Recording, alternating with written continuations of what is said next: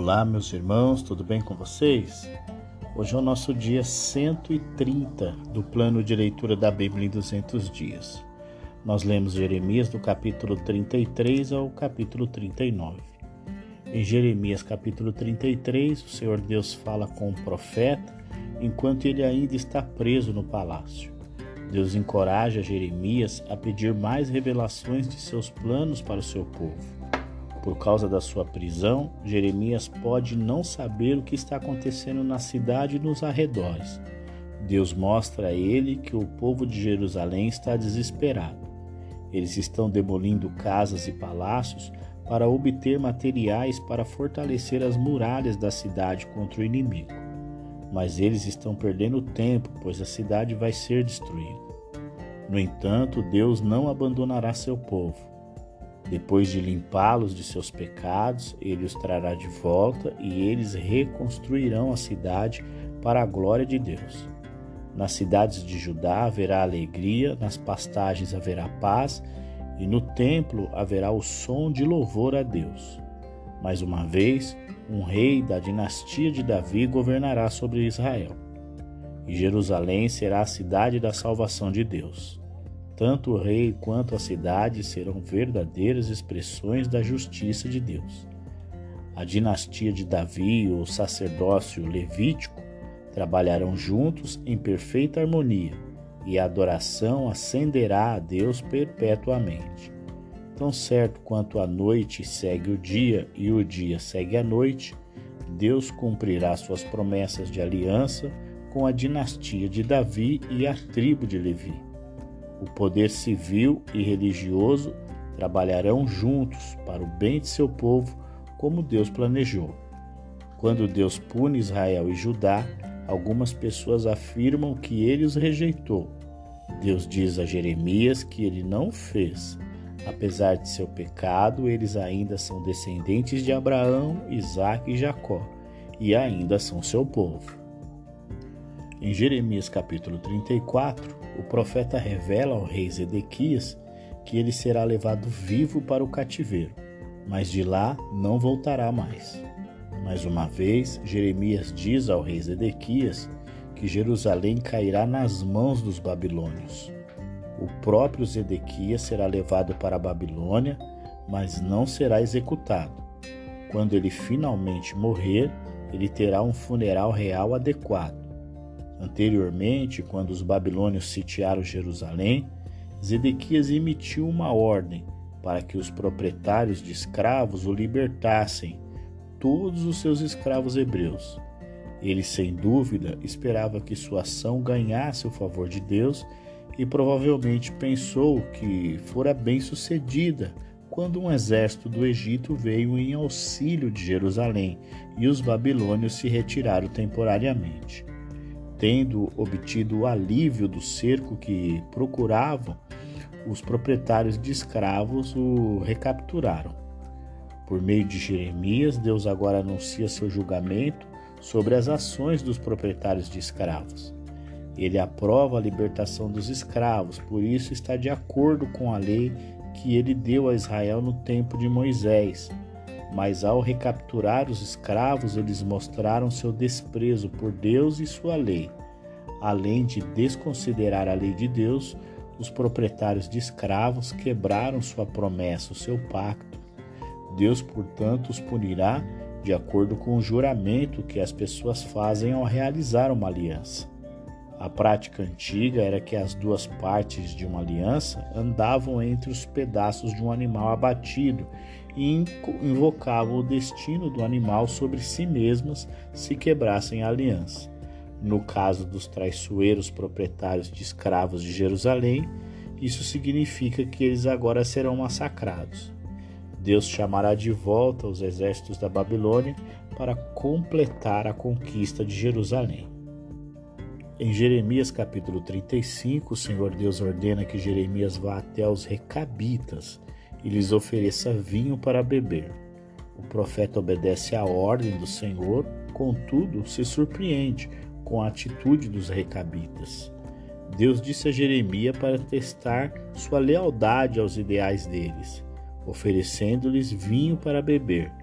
Jeremias fez o teste no templo, onde os oficiais puderam testemunhar o evento. Os recabitas recusaram-se a tocar no vinho.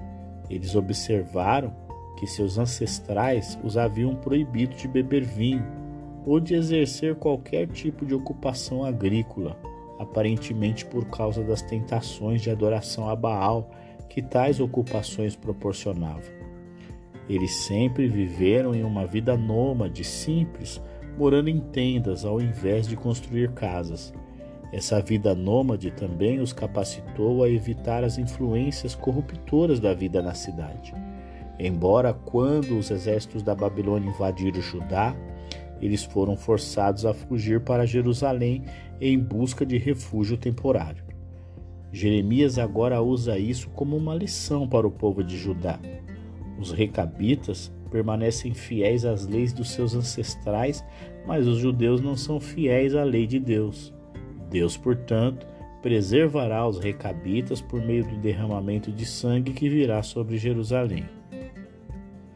Em Jeremias capítulo 36, o Senhor Deus ordena que Jeremias escreva todas as suas profecias em um rolo. Com isso, ele convoca Baruque e, à medida que Jeremias ditava as palavras, Baruque escrevia. Deus ordenou a Jeremias que escrevesse todas as profecias que ele havia dado durante os 20 anos anteriores e as anuncie novamente a Judá. Talvez ainda assim a nação se arrependa e escape do julgamento de Deus. No ano seguinte, Jeremias escreveu as mensagens usando Baruque como escriba. Visto que Jeremias foi proibido de entrar no templo, ele providenciou para que Baruque fosse em seu nome e lesse o rolo para o povo. Baruque era irmão de um importante oficial do palácio. O dia que Jeremias escolheu para a leitura do rolo era um dia nacional de jejum quando grandes multidões estavam no templo. Baruque leu o rolo de uma posição onde a maioria no templo podia vê-lo. Entre a multidão que ouviu Baruque estava o filho de um dos líderes da cidade. Quando o jovem contou a seu pai e às outras autoridades municipais sobre os acontecimentos no templo, eles convidaram Baruque a vir e ler o livro para eles. E eles ficaram chocados com as graves acusações e previsões no pergaminho e decidiram contar ao rei. Eles sugeriram, no entanto, que Baruque e Jeremias se escondessem por uma questão de segurança. A sugestão dos líderes da cidade provou ser um conselho que salva vidas para os dois servos. Quando o rei ouviu a leitura do livro, em vez de prestar atenção, ele desafiadoramente queimou o livro e mandou prender Jeremias e Baruque, mas eles não puderam ser encontrados. Deus disse a Jeremias para reescrever as profecias do rolo que Joaquim havia destruído. Além das profecias anteriores, havia uma profecia especial a respeito de Joaquim, que tinha certeza de uma morte horrível e vergonhosa. Baruque então escreveu o rolo de novo, acrescentando mais mensagens do julgamento de Deus. Em Jeremias capítulo 37, o povo continua de coração endurecido. Isso se reflete na atitude deles com o profeta. Eles prenderam Jeremias e o espancaram. Tendo lidado com eventos no reinado de Joiaquim, nos dois capítulos anteriores, a história agora retorna ao reinado de Zedequias. Como no caso de Joiaquim, Zedequias ignorou as advertências dos profetas de Deus. Durante o grande cerco final da Babilônia a Jerusalém, o Egito enviou um exército para ajudar os habitantes de Jerusalém. Quando os egípcios se aproximaram, os babilônios suspenderam o cerco e foram lidar com a nova ameaça em outro lugar. Zedequias enviou uma mensagem a Jeremias pedindo-lhe que orasse para que a retirada dos babilônios fosse permanente. Jerusalém poderia então viver em paz. Jeremias respondeu que os egípcios se retirariam e os babilônios voltariam. Depois de sitiar Jerusalém novamente, eles a conquistariam e a queimariam. A derrota de Jerusalém era certa mesmo que os babilônios sofressem pesadas perdas e ficassem com apenas homens feridos deitados em tendas, eles ainda assim tomariam Jerusalém. O levantamento temporário do cerco deu a Jeremias a oportunidade de ir ao país para tratar de alguns negócios relacionados à propriedade de sua família. Mas um guarda no portão da cidade, suspeitando que Jeremias iria ver os babilônios, prendeu-o e acusou-o de traidor. Jeremias negou a acusação, mas não fez diferença. Ele foi açoitado e jogado em uma prisão temporária que havia sido instalada na casa de um funcionário do governo.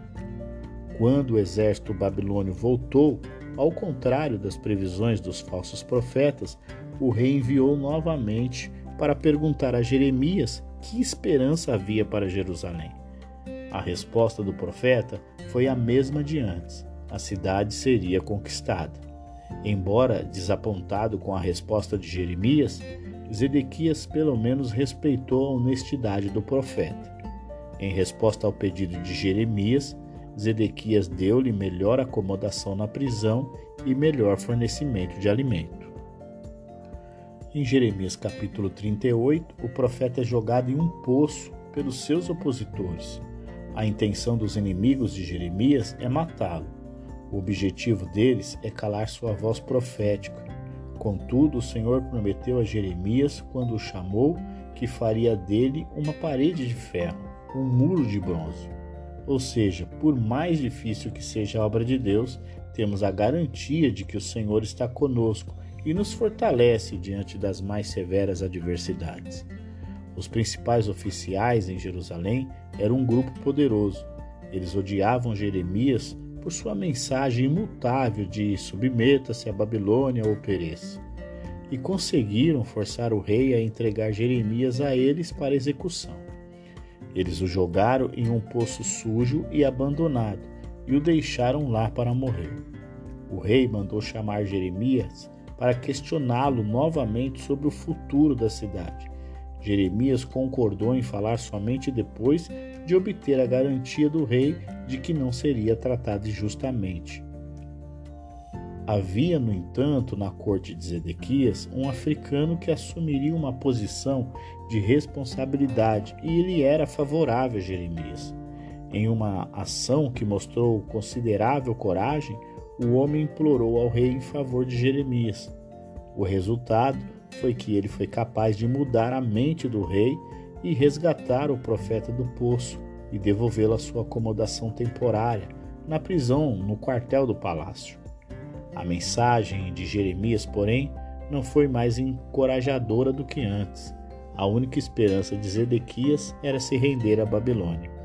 Zedequias temia que, se se rendesse, pudesse receber um tratamento vergonhoso de seu povo Jeremias respondeu que, se não se arrependesse, ainda receberia tratamento vergonhoso de seu povo e também dos babilônios. As indefesas as indefesas mulheres judias, estupradas por soldados e oficiais inimigos, culpariam com amargura Zedequias por sua situação, porque ele havia sido facilmente enganado por seus conselheiros. Zedequias e Jeremias concordaram em não revelar o conteúdo de sua conversa aos oficiais do rei, que ainda planejavam matar Jeremias. Desta forma, Jeremias escapou da morte, embora ainda fosse mantido sob a guarda militar no quartel do palácio. Chegamos ao nosso último capítulo de hoje, o capítulo 39, onde o Senhor Deus cumpre a palavra dita por intermédio do profeta. Jerusalém é sitiada. Após 18 meses de cerco, os exércitos da Babilônia finalmente romperam os muros de Jerusalém. Zedequias tentou escapar à noite, mas foi rapidamente capturado e colocado face a face com o rei da Babilônia, como Jeremias predisse. Embora não tenha sido executado, Zedequias sofreu tratamento cruel antes de ser levado cativo para a Babilônia. Os babilônios então queimaram Jerusalém, destruíram as muralhas da cidade e levaram os cidadãos ao cativeiro. Deixaram para trás apenas os mais pobres que não lhes serviam de nada. Deus protegeu seu servo Jeremias através da invasão do inimigo, como ele havia prometido. Os babilônios o libertaram da prisão e o colocaram aos cuidados de Gedalias, o filho do amigo de Jeremias, Aicão. Deus também protegeu o africano que salvou a vida de Jeremias. Por meio de Jeremias, Deus garantiu ao homem que ele estaria salvo tanto dos governantes da Judéia quanto dos soldados inimigos. Dia 130 da Bíblia concluído, hein? Amanhã nós continuaremos com o livro de Jeremias. Vai ser o dia 131. Então eu aguardo você e até lá.